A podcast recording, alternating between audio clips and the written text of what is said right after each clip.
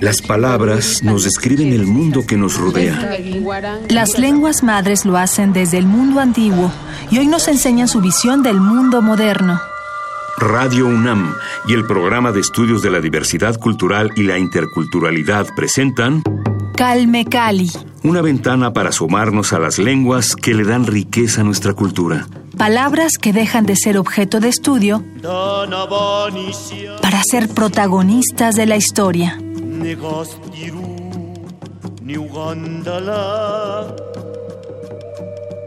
Bienvenidos a Calme Cali, yo soy Vania Nuche, muchas gracias por acompañarnos. Qué gusto que estén con nosotros en una emisión más aquí a través de Radio UNAM. En esta ocasión quiero presentarles a una joven oaxaqueña, poeta, traductora y pedagoga. Ella es Nadia López García, bienvenida, muchísimas gracias por acompañarnos.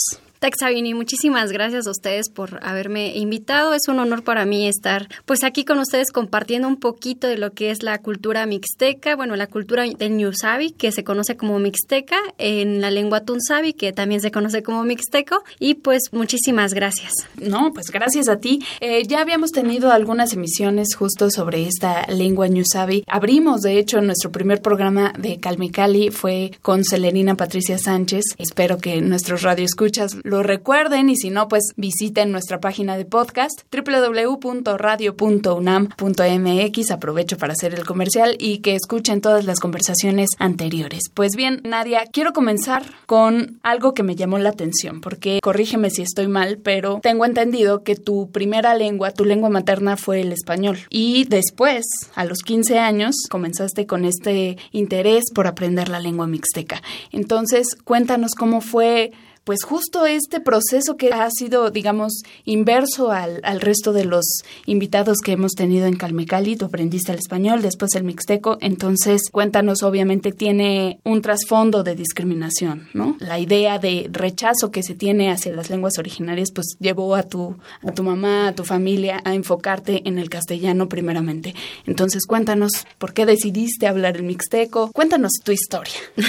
este, sí, es, es real esto que cuentas solamente ahorita voy a corregir un poquito los años. Mi mamá, pues es una mujer mixteca. Ella aprende el español hasta los 15 años. Toda su nacimiento, su infancia, su adolescencia fue en lengua tunzabi, allá en la comunidad en San Juan Cahuayaxi, en Oaxaca. Entonces, cuando ella no concluye su educación primaria, ¿no? Y migra con sus tías hacia San Quintín, Baja California, a trabajar. Entonces, en uno de esos regresos, coincide que mi papá va a su comunidad, eh, se conocen y los dos empiezan a ya juntos, ya como matrimonio, digamos, mi mamá muy joven. Entonces fue mi papá quien realmente le empezó a enseñar más el español. A los 15 sabía muy poquito, algunas palabras nada más, y ya a partir de que se casa con mi papá es que empieza a hablarlo, bueno, a aprenderlo y ya hablarlo y se da cuenta que en realidad pues muchas jóvenes de su edad, por ejemplo, estaban que en la clínica siendo maestras y ella no tuvo esa posibilidad. Yo, la verdad, primero estaba como muy molesta, pero ahora no, ahora eh, comprendo mucho eso ¿no? E incluso, pues le doy la razón hasta cierto punto que ella decidiera que en casa no se hablara el, mixteco. La mayor parte de mi infancia fue en San Quintín, Baja California. Yo nací en la Mixteca, a diferencia de mis otros dos hermanos, pero sí, digamos, en la colonia Vicente Guerrero, en San Quintín, Baja California. Entonces, pues mi mamá decide que hable solamente español. Ella dice que los primeros años de mi vida sí habló conmigo en mixteco, pero pues yo, me imagino que eran dos, tres años. La verdad no me acuerdo. Entonces, mis recuerdos pues son en español, los primeros que tengo. Y yo recuerdo que pues allá hay mucha comunidad de mixtecos, ¿no? Entonces yo recuerdo que mi mamá de pronto, yo la escuchaba hablando en otra lengua, que ahora sé que es la lengua mixteca, y entonces iba y le decía, oye, ¿qué estabas diciendo? Porque luego, luego cambiaba a hablar en español. Y ella me decía,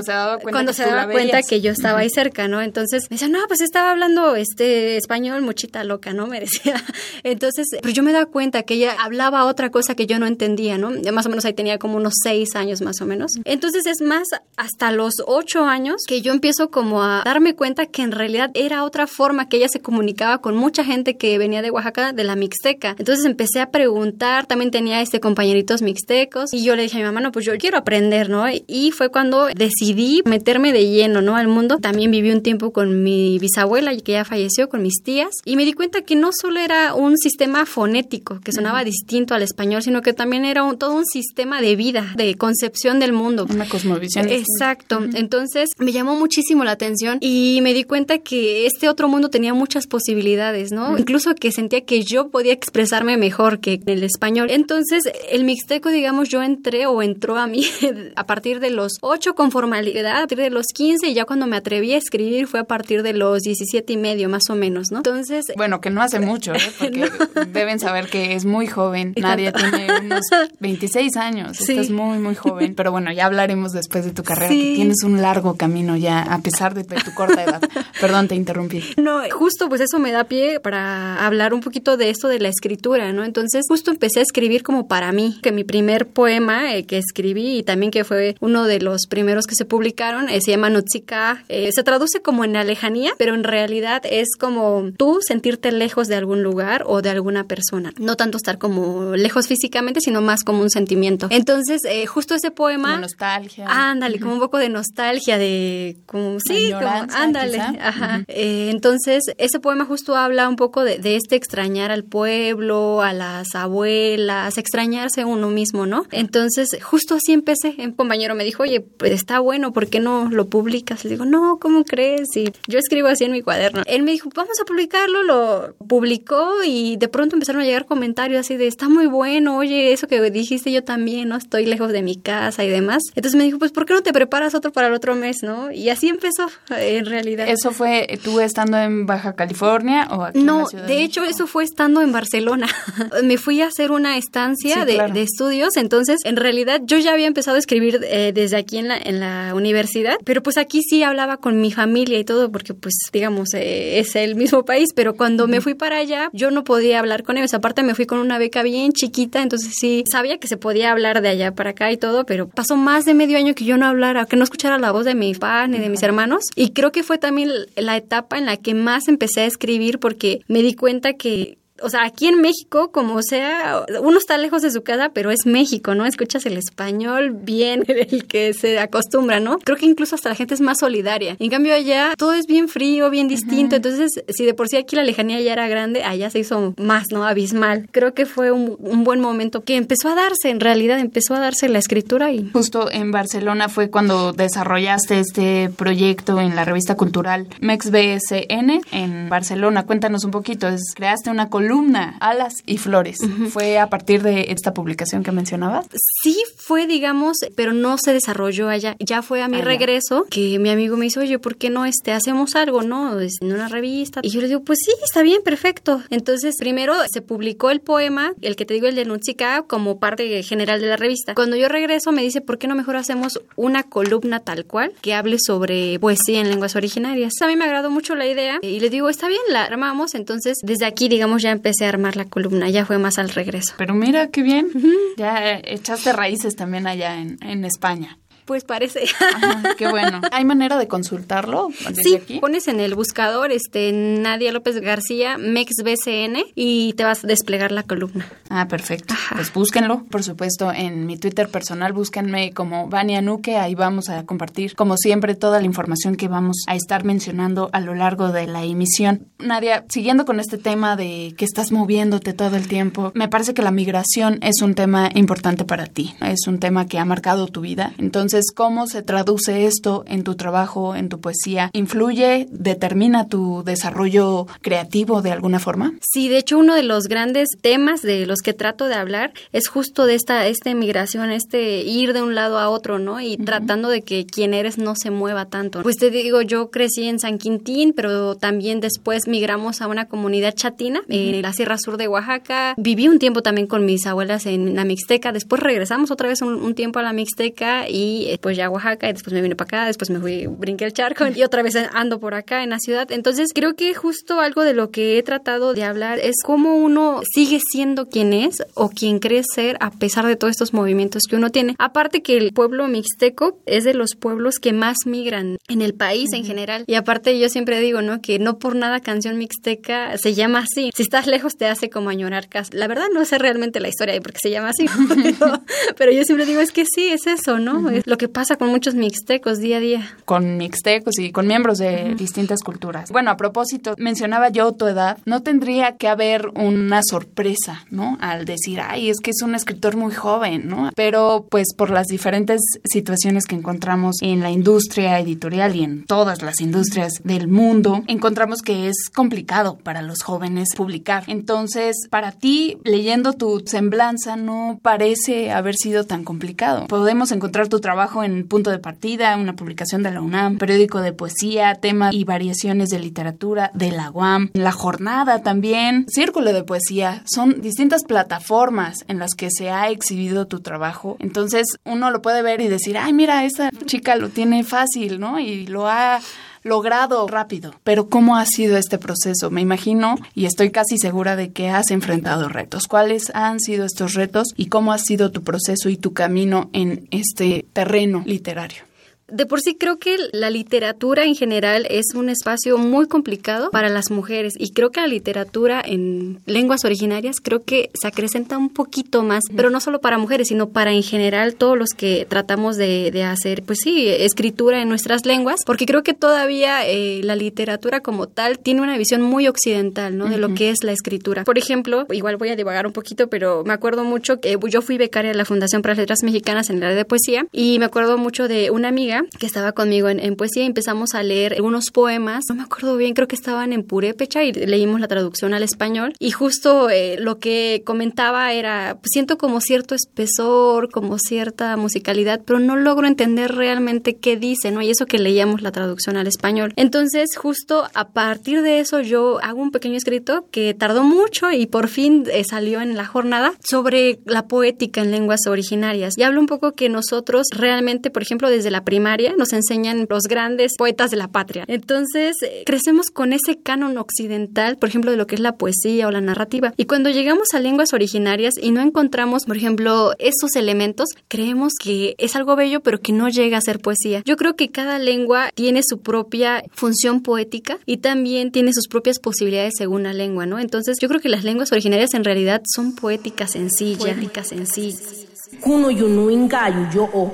Nunde kwa chikui rana in londolu ti churi kwetu nu ti basokitikan yo justo creo que ya con, todo este panorama me di cuenta ya estando ahí que era muy difícil, por ejemplo, en círculo de poesía, ¿no? Que tu poesía entre en el conjunto de todos los demás poetas, ¿no? Sino que siempre se hace un espacio para poetas indígenas, cuando debería haber una como integración. Sigue habiendo una segregación. Exacto, entonces sí hay como, puedes publicar, pero eh, hay un espacio para hacerlo, ¿no? Entonces, por ejemplo, en varias plataformas de las que mencionaste, muchos poemas son bilingües y muchos son solamente en español, ¿no? Por la misma estructura de pues de la publicación. Entonces me di cuenta que sí era muy complejo, pero también pues que había que intentarlo. Y yo creo que justo es eso, es en la medida de que intentes, mandes y mandes y mandes y quizá ni siquiera te contesten de recibido, pero quizá abran el correo, lo lean y digan, oye, pues, eh, hay algo que se llama mixteco y también están haciendo poesía, ¿no? Y, está padre. Entonces yo creo que también, creo que se trata eh, mucho de, de, picar mucha piedra, de trabajarle mucho, o sea, de chambearle muchísimo y no solo en la cuestión de, de tocar puertas, sino en la cuestión del trabajo que quieres entregar porque también justo he escuchado comentarios en lengua de, solamente de español que dicen, se llevan conmigo, pues y quizá lo dicen sin ofender, pero dicen, es que ustedes, como es otra lengua, igual hay menos eh, esfuerzo al trabajarlo, ¿no? Le digo, no, sino yo creo que es igual de complicado como si,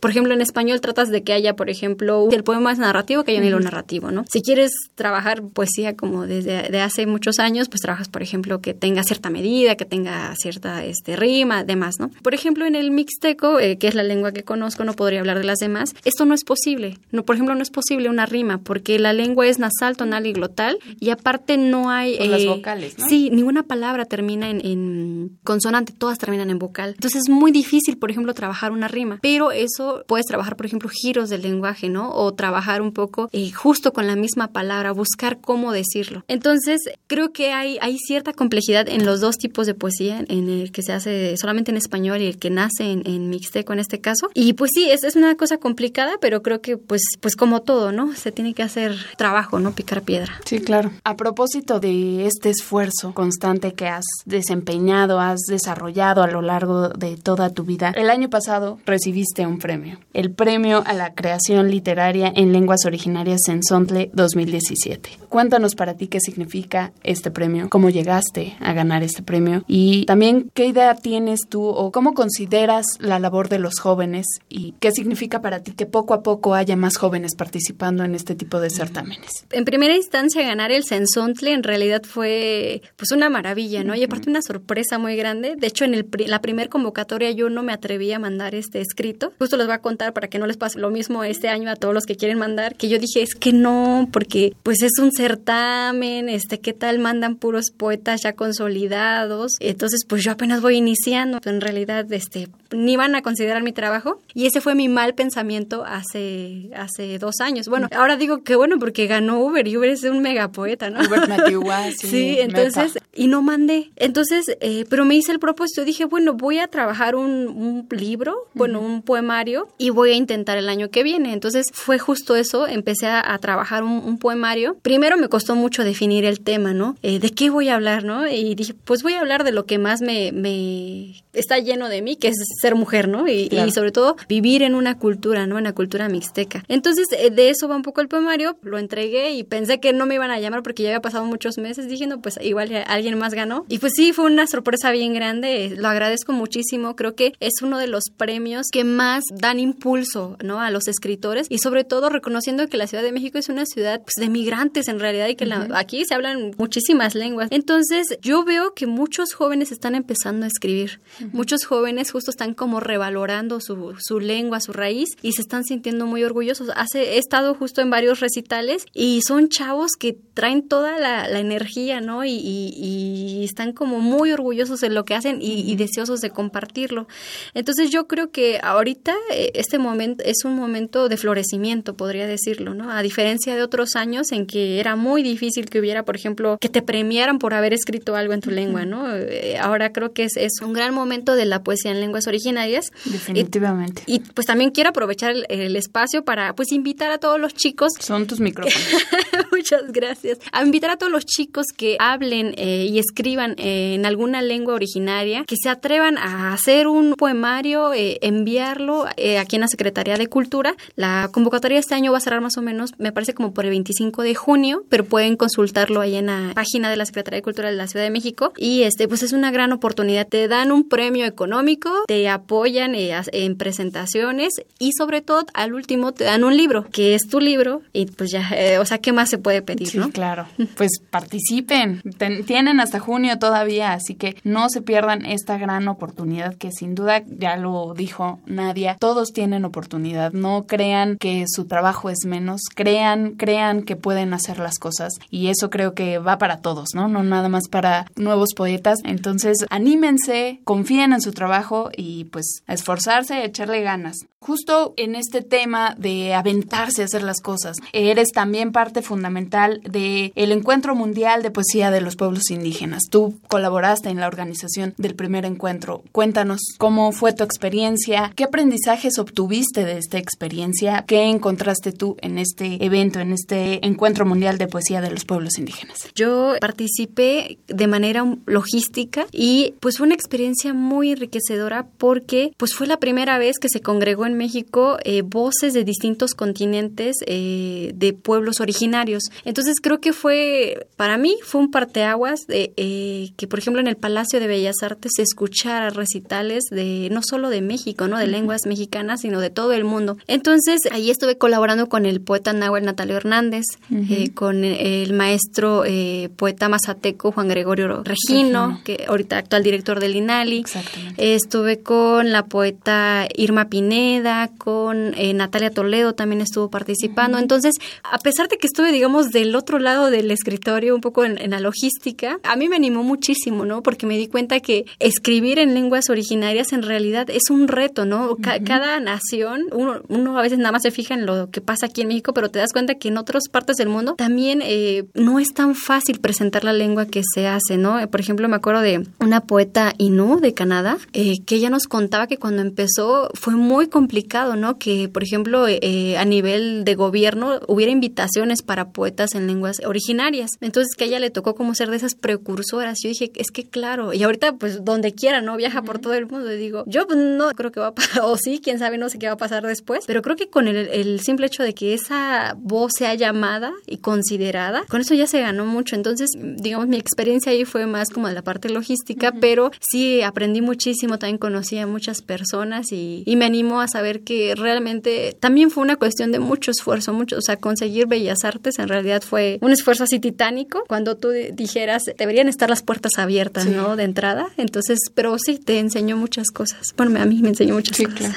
Justo era lo que quería que nos compartieras, ¿no? O sea, por lo general estás del otro lado en el que eres el poeta, das la cara como el escritor, pero quería ver cómo veías la perspectiva desde el otro lado en el que tú eres el receptor, digamos, de esas voces, de esos trabajos, ¿no? Entonces, pues qué bueno que también pones tu granito de arena de esta manera. En nuestro siguiente programa seguiremos esta conversación con Nadia López García, poeta y pedagoga Ñusabi, mientras tienen tiempo para que, si no lo han hecho, revisen las primeras emisiones que tuvimos en Calmecali, en las que hablamos justamente sobre la cultura Ñusabi. Recuerden que todas están disponibles en el sitio www.radiopodcast.unam.mx y no olviden dejarme sus comentarios en las redes sociales de Radio UNAM, por supuesto en mi cuenta personal de Twitter también son muy bien recibidos. Nos vamos a despedir con la música de una banda ñusabi de rock folk fusión. Ellos son Noesis, una de las agrupaciones más importantes del estado de Oaxaca. Son originarios del municipio de Guajuapan de León y buscan difundir la riqueza musical de su entidad a través de una muy interesante mezcla de estilos musicales como son el blues y el rock progresivo. Les sale muy bien, ya lo van a escuchar.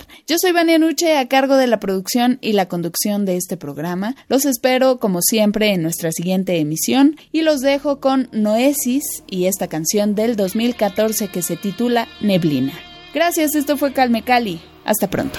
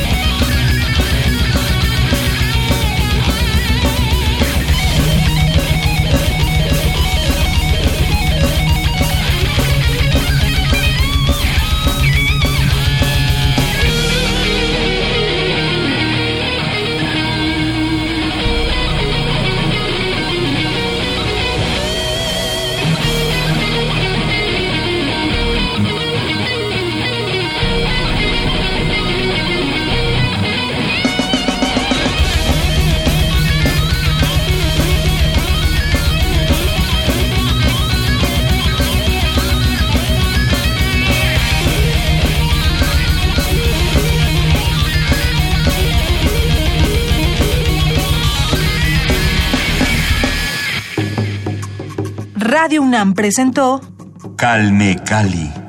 Una ventana para conocer y reconocer las lenguas que le dan riqueza a nuestra cultura. Los invitamos a aprender un poco más de las lenguas madres de México en nuestra próxima emisión.